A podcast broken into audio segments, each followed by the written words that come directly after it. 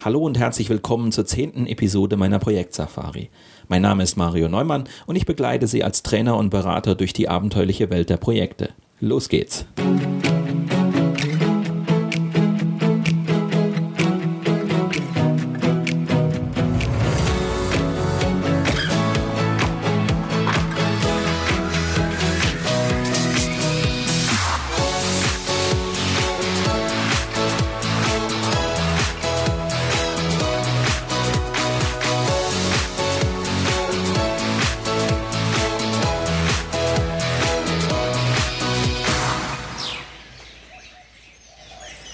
der heutigen Sendung lernen wir, warum sich ein gutes Teamwork selten von selbst einstellt. Selbst wenn die Zusammensetzung des Teams tatsächlich ihren Wunschvorstellungen entspricht.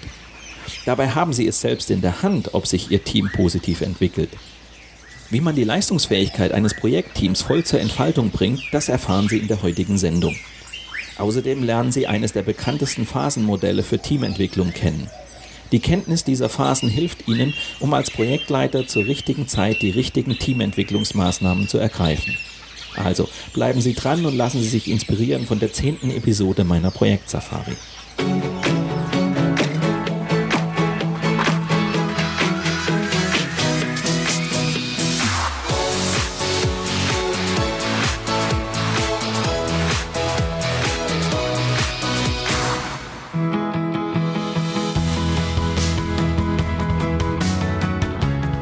Folge 10. Von 0 auf 100. Das Team zur Höchstleistung entwickeln.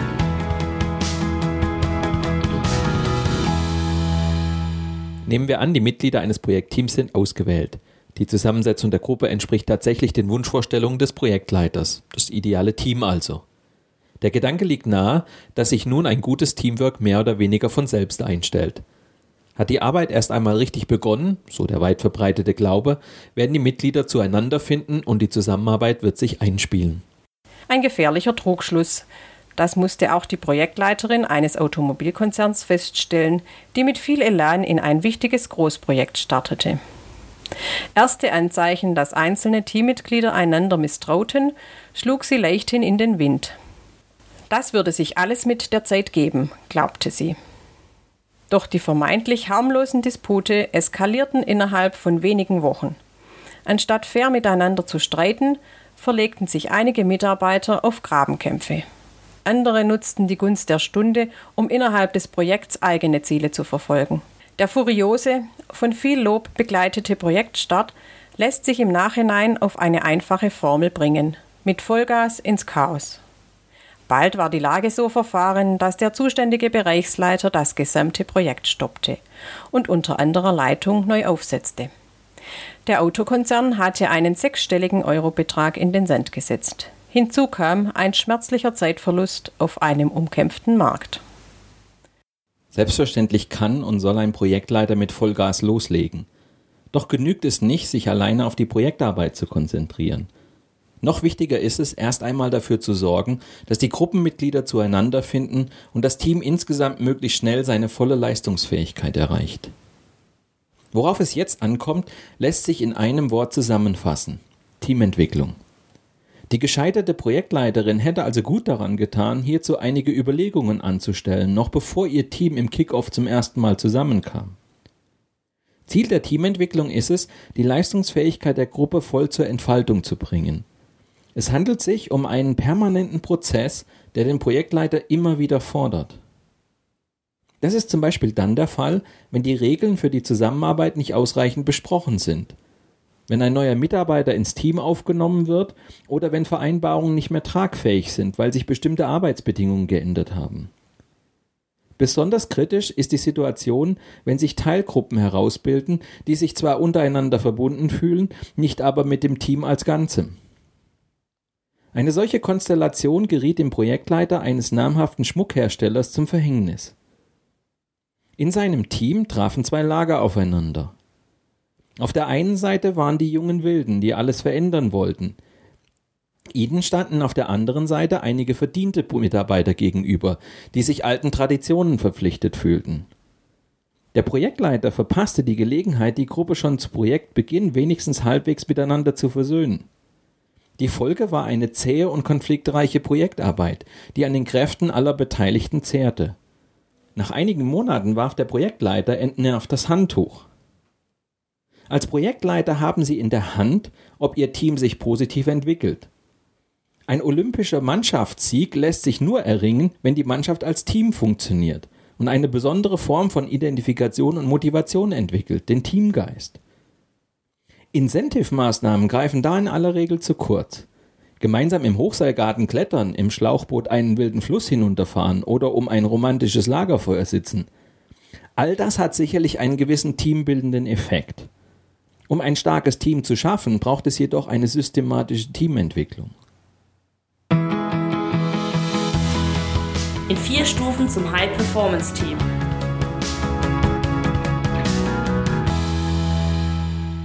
Um die Entwicklung eines Teams zu beschreiben, gibt es verschiedene Phasenmodelle.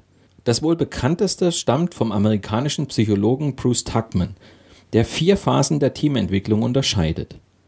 Forming, Storming, Norming und Performing.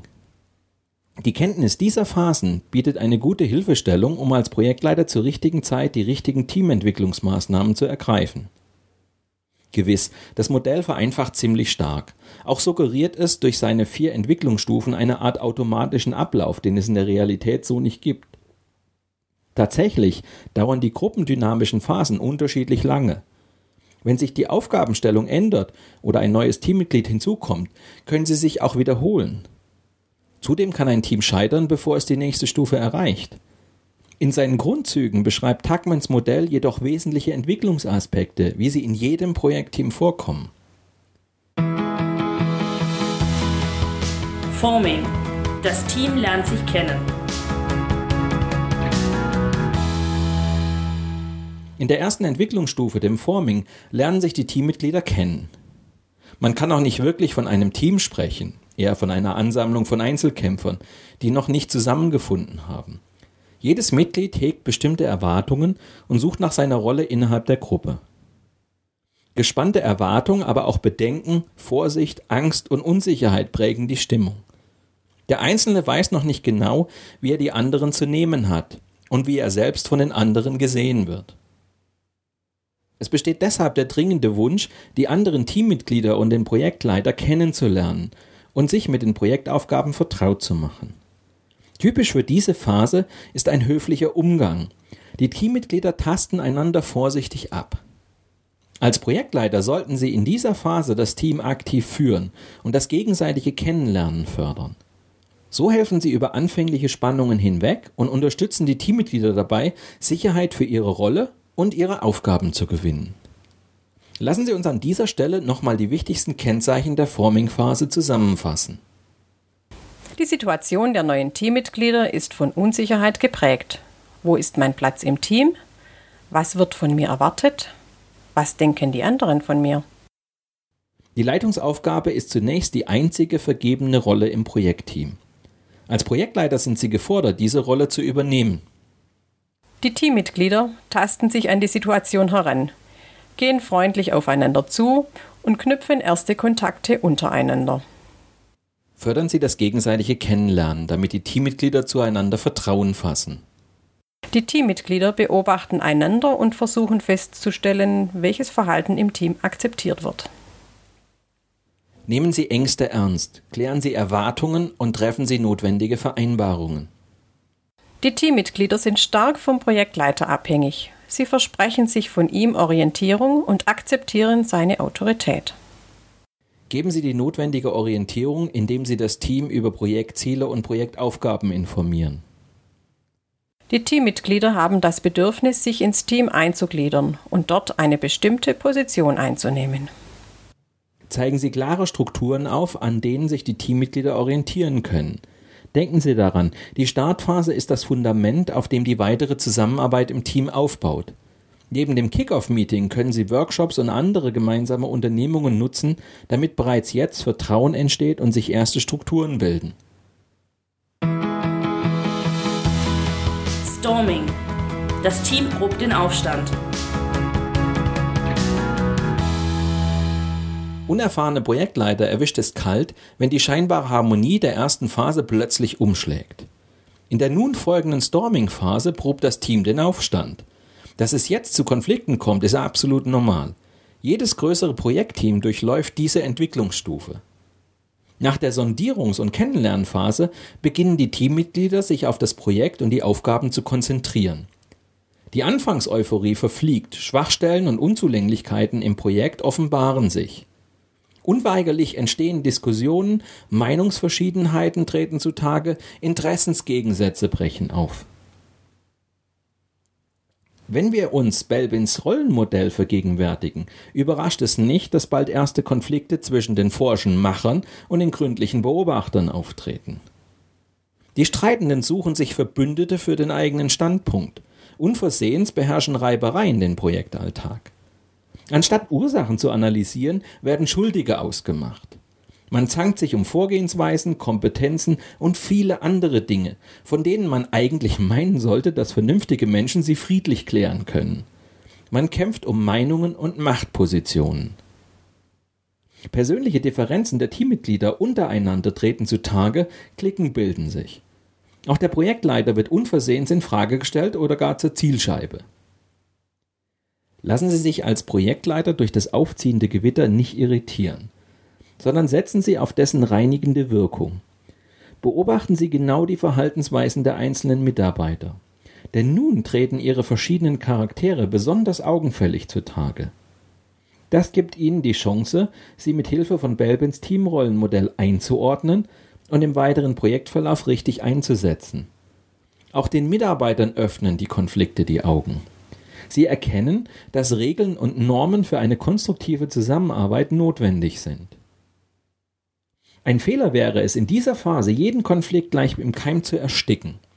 Die verschiedenen Standpunkte sollten Gehör finden, nicht nur um den Selbstfindungsprozess im Team zu fördern. Das Ringen um Positionen, Vorgehensweisen oder Regeln kann die Projektarbeit auch bereichern und Entscheidungen absichern. Lassen Sie uns an dieser Stelle nochmal die wichtigsten Kennzeichen der Storming-Phase zusammenfassen. Im Team kommt es zu Konflikten um Ziele, Aufgaben und Aktionspläne. Aufgaben werden diskutiert und bisweilen auch emotional abgelehnt. Begrüßen Sie diese stürmische Phase, denn sie ist ein gutes Zeichen. Die Entwicklung Ihres Teams schreitet voran.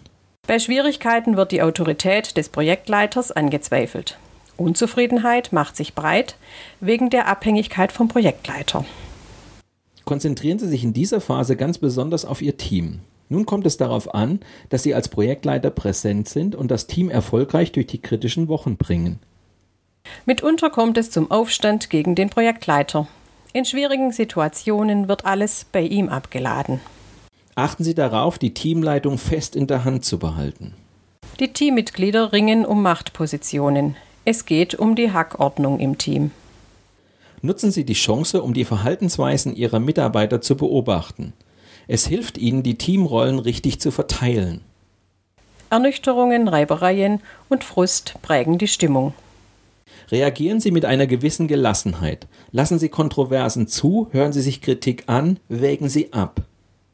Konfrontationen und Klickenbildung behindern den Projektfortschritt. Stellen Sie sich der Auseinandersetzung. Stoppen Sie destruktive Entwicklungen, greifen Sie dagegen konstruktive Alternativen auf. Für die Teamentwicklung ist die Storming-Phase eine entscheidende Entwicklungsstufe. Ein Projektteam, das in dieser Phase keinen allgemeinen Grundkonsens findet, ist meist zum Scheitern verurteilt. Norming. Die Spielregeln werden gesetzt. Ist der Gewittersturm überstanden, beginnt eine konstruktive Entwicklungsstufe, das Norming. Die Wogen glätten sich langsam. Erste Projektfortschritte fördern den Teamgeist, ein Wir-Gefühl entsteht. Damit steigen Motivation und Identifikation des Einzelnen mit dem Projekt. Meinungsverschiedenheiten können immer noch auftreten und die Arbeit behindern. Doch die Mitarbeiter bemühen sich erkennbar, in den Diskussionen zu Ergebnissen zu kommen. Nun klären sich Rollen und Aufgaben. Regeln für die Zusammenarbeit werden gefunden. Das Klima verbessert sich spürbar. Statt gegeneinander wird jetzt miteinander gearbeitet. Gedanken, Informationen und Ideen werden offen ausgetauscht, diskutiert und bewertet. Man hört einander zu und fängt an, die Leistungen des anderen zu respektieren. Die Teammitglieder lernen die Fähigkeiten der anderen schätzen und erkennen auch die Vorteile der verschiedenen Teamrollen. Das schafft Sicherheit in der eigenen Rolle und stärkt das Selbstvertrauen. Aufgabe des Projektleiters ist es, diesen Prozess zu steuern und in Gang zu halten. Lassen Sie uns an dieser Stelle nochmal zusammenfassen, worauf es dabei ankommt. Die Teammitglieder beginnen zu kooperieren und sich gegenseitig zu unterstützen. Ein Wir-Gefühl entsteht. Unterstützen Sie diesen Prozess. Während es bei der Storming-Phase vor allem auf Führung ankam, steht jetzt die Begleitung im Vordergrund. Vertrauen, Hilfsbereitschaft und gegenseitiger Respekt entstehen. Selbstvertrauen und Zuversicht entwickeln sich. Vereinbaren Sie mit Ihrem Team verbindliche Regeln für die Zusammenarbeit. Achten Sie darauf, dass die Flexibilität im Team nicht verloren geht. Manchmal neigen Teams in dieser Phase dazu, sich übermäßig selbst zu regulieren. Legen Sie die Teamrollen fest, um so jedes Teammitglied entsprechend seiner Stärken und Fähigkeiten einzusetzen. Das Team entwickelt neue Umgangsformen, Teamnormen und Spielregeln. Unterstützen Sie diesen Prozess. Während es bei der Storming-Phase vor allem auf Führung ankam, steht jetzt die Begleitung im Vordergrund. Auch in der Norming-Phase durchläuft das Projektteam eine entscheidende Entwicklungsstufe. Es lernt mit Problemen kreativ, flexibel und effektiv umzugehen. Misslingt dieser Entwicklungsprozess, wird das Team im Mittelmaß hängen bleiben. Die für den Projekterfolg notwendigen Höchstleistungen wird es niemals erreichen. Performing. Das Team entfaltet Höchstleistung. Nun ist es soweit. Das Team startet durch, die Norming-Phase geht in die Performing-Phase über. Die personellen Probleme sind gelöst, die Rollen verteilt. Jedes Teammitglied kennt seinen Platz im Team und seine Aufgabe. Alle arbeiten weitestgehend reibungslos zusammen und sind daran interessiert, gemeinsam die Projektziele zu erreichen. Konflikte und andere Probleme werden in Projektbesprechungen diskutiert und in der Regel zügig gelöst. Ein High-Performance-Team ist entstanden. Die Mitglieder pflegen engen Kontakt untereinander, manchmal entstehen daraus sogar echte Freundschaften. Der Umgang miteinander ist zwanglos, selbst in stressigen Situationen wird gescherzt und gelacht. Alle sind bereit, sich für ihre Kollegen einzusetzen. Das Team arbeitet weitestgehend selbstständig, was den Projektleiter stark entlastet. Nun sind wirklich Spitzenleistungen möglich. Wie die folgende Zusammenfassung der Performing-Phase zeigt, kann der Projektleiter das Team nun weitgehend sich selbst überlassen und muss nur noch gelegentlich steuernd eingreifen. Die Teammitglieder arbeiten konstruktiv zusammen. Probleme werden gemeinsam gelöst. Jeder ist bereit einzuspringen, wenn Not am Mann ist. Genießen Sie Ihr High-Performance-Team. Sie haben Ihr Team erfolgreich entwickelt, es arbeitet aus sich heraus. Das Team ist kreativ, flexibel, offen und leistungsfähig. Die Energie konzentriert sich darauf, das Projektziel zu erreichen. Es genügt, die Teamprozesse zu moderieren. Als Projektleiter müssen Sie kaum noch steuern, sondern lediglich Impulse geben, um den Prozess weiter zu optimieren. Das Team arbeitet zuverlässig und ist stolz auf erfolgreich gelöste Aufgaben. Alle Teammitglieder freuen sich darüber, im Team mitarbeiten zu können. Nun können Sie es sich vielleicht sogar erlauben, Führungsfunktionen teilweise an Teammitglieder zu übertragen. Es herrscht das Motto, gemeinsam sind wir stark. Entsprechend selbstbewusst treten die Teammitglieder auf. Als Projektleiter sind Sie nicht mehr länger als Innenminister gefordert. Nutzen Sie den Spielraum, um das Projekt stärker nach außen zu vertreten. Auf alle vier Stufen kommt es an.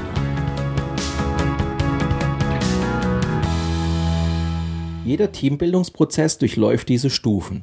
Zwar unterschiedlich schnell und intensiv, aber eben doch stets in allen vier Stufen. Jede Phase hat eine wichtige Funktion für den Gesamtprozess der Teambildung. Versuchen Sie deshalb nicht, eine der Stufen zu überspringen. Ein anfänglicher Zeitgewinn kann im Nachhinein teuer zu stehen kommen. Das gilt ganz besonders für die zweite Stufe, das Storming. Man kann ja verstehen, dass selbst erfahrene Projektleiter auf diese Phase gern verzichten würden. Wer jedoch versucht, sie glatt zu bügeln oder zu ignorieren, läuft Gefahr, dass das Team seine volle Leistung niemals entfaltet. Denn erst durch den schmerzhaften Selbstfindungsprozess wird es Rollen und Spielregeln akzeptieren und die Folgephasen erreichen. Um den begehrten Teamgeist zu entwickeln, muss ein Team die ersten drei Teamphasen durchstehen und überleben.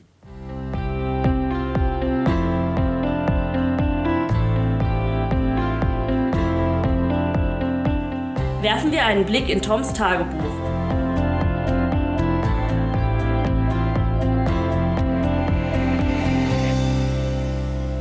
Bald ist es soweit. Das Kick-Off-Meeting steht an.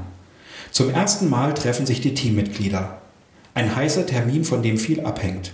Wir müssen als Gruppe zusammenfinden. Nur dann können wir auch gemeinsam auf die Reise gehen und unsere Abenteuer bestehen. Konflikte wird es geben, klar.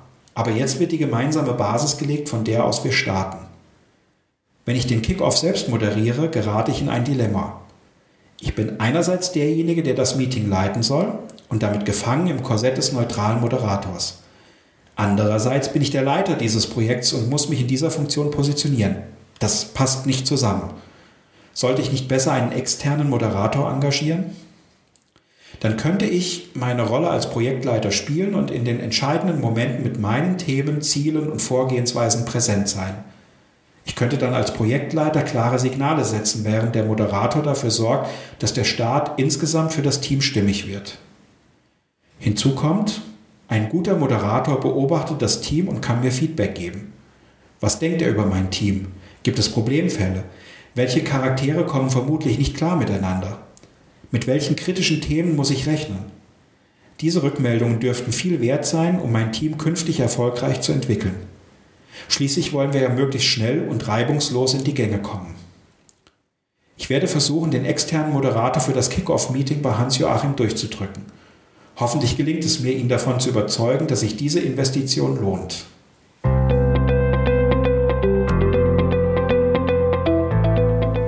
Dinge, die Tom sich für die Entwicklung seines Teams vorgenommen hat. Ich informiere jedes Teammitglied über das Ziel bzw. das gewünschte Ergebnis des Projektes. Jeder soll eine klare Zielvorgabe von mir bekommen. Ich vermittle jedem Teammitglied, worin genau sein Beitrag liegt, um das Projektziel zu erreichen. Jeder bekommt klare Aufgaben und Rollen. Ich setze jedes Teammitglied so ein, wie es seinen fachlichen Fähigkeiten und seinen Stärken gemäß der Belbin-Teamrolle entspricht. Ich stärke das Wir-Gefühl des Teams durch gemeinsame Unternehmungen. Der Kick-Off-Workshop soll nur ein Anfang sein. Ich lege großen Wert auf klare Kommunikation und Transparenz. Ich achte auf Konfliktpotenziale und suche nach Möglichkeiten, Konflikte von vornherein zu reduzieren. Ich gebe jedem Teammitglied regelmäßig Feedback und spreche ehrlich Anerkennung und Lob aus.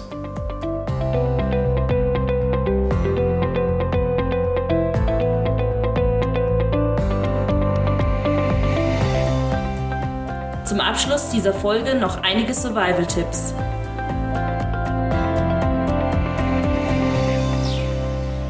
Das Projektteam nimmt zu Beginn des Projektes nicht wirklich Fahrt auf. Anstatt seine volle Leistungsfähigkeit zu entfalten, löst es Verzögerungen und Konflikte aus. Sorgen Sie für Zielklarheit, denn ein Team braucht Ziele, die von allen Mitgliedern getragen werden. Ansonsten läuft jedes Teammitglied in seine eigene Richtung. Nur mit gemeinsamen Zielen funktioniert Teamarbeit. Sorgen Sie für klare Strukturen, klären Sie Rollen und Aufgaben im Team, denn unklare Verantwortlichkeiten führen zwangsläufig zu Reibungsverlusten. Fördern Sie Offenheit und Vertrauen im Team. Nichts behindert die Teamarbeit so sehr wie unausgesprochene Probleme und Konflikte. Ermutigen Sie Ihre Teammitglieder, sich gegenseitig zu unterstützen. Ein Team kann nur dann sein Potenzial ausschöpfen, wenn Probleme gemeinsam gelöst werden und man sich gegenseitig hilft. Machen Sie Ihrem Team klar, dass jedes Mitglied Verantwortung für das gemeinsame Projektergebnis trägt.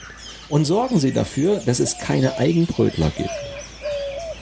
Geben Sie Ihrem Team genügend Zeit, um sich selbst zu finden. Führen Sie Ihr Team aktiv durch die verschiedenen Phasen der Teamentwicklung. Fördern Sie die Kommunikation im Team und sorgen Sie dafür, dass sich die Gruppe mindestens einmal pro Woche trifft. Diese und viele weitere Survival-Tipps können Sie auch in meiner Projekt-Safari-App nachlesen. Auf knapp 500 digitalen Karteikarten finden Sie geballtes Wissen, Survival-Tipps und Rüstzeug, um sich gut auf ein anstehendes Projekt vorzubereiten, aufkommende Hürden im Projekt zu überwinden und Ihre Projektziele sicher zu erreichen. Sie erhalten die App für Ihr Tablet kostenlos bei iTunes und im Google Play Store. Weitere Informationen zu mir und meiner vielfältigen Arbeit als Trainer und Berater finden Sie auf meiner Internetseite unter www.projektsafari.de. Und wenn Sie Anregungen oder Fragen haben oder einfach nur mit mir ins Gespräch kommen wollen, dann rufen Sie mich an oder schicken Sie mir eine E-Mail. Die Kontaktdaten finden Sie auf meiner Internetseite. In der kommenden Sendung lernen Sie, wie Sie mit einem gelungenen Kickoff-Meeting entscheidende Weichen stellen. Allerdings gibt es auch vielfältige Möglichkeiten, etwas falsch zu machen. Nicht selten verunglücken solche Kickoff-Veranstaltungen, weil die Protagonisten mit ihrem Auftritt eher demotivieren, als für Aufbruchstimmung zu sorgen. Mit diesem Ausblick endet die zehnte Episode meiner Projekt Safari. Danke fürs Zuhören, empfehlen Sie mich weiter und bleiben Sie mir auch während der kommenden Episoden treu.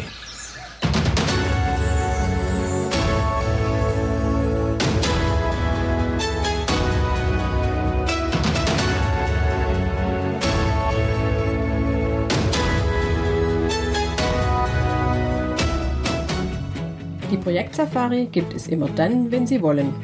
Zum Frühstück, im Auto auf dem Weg zur Arbeit oder abends auf der Couch. Nur zum Einschlafen ist die Projektsafari nicht zu empfehlen. Viel zu informativ.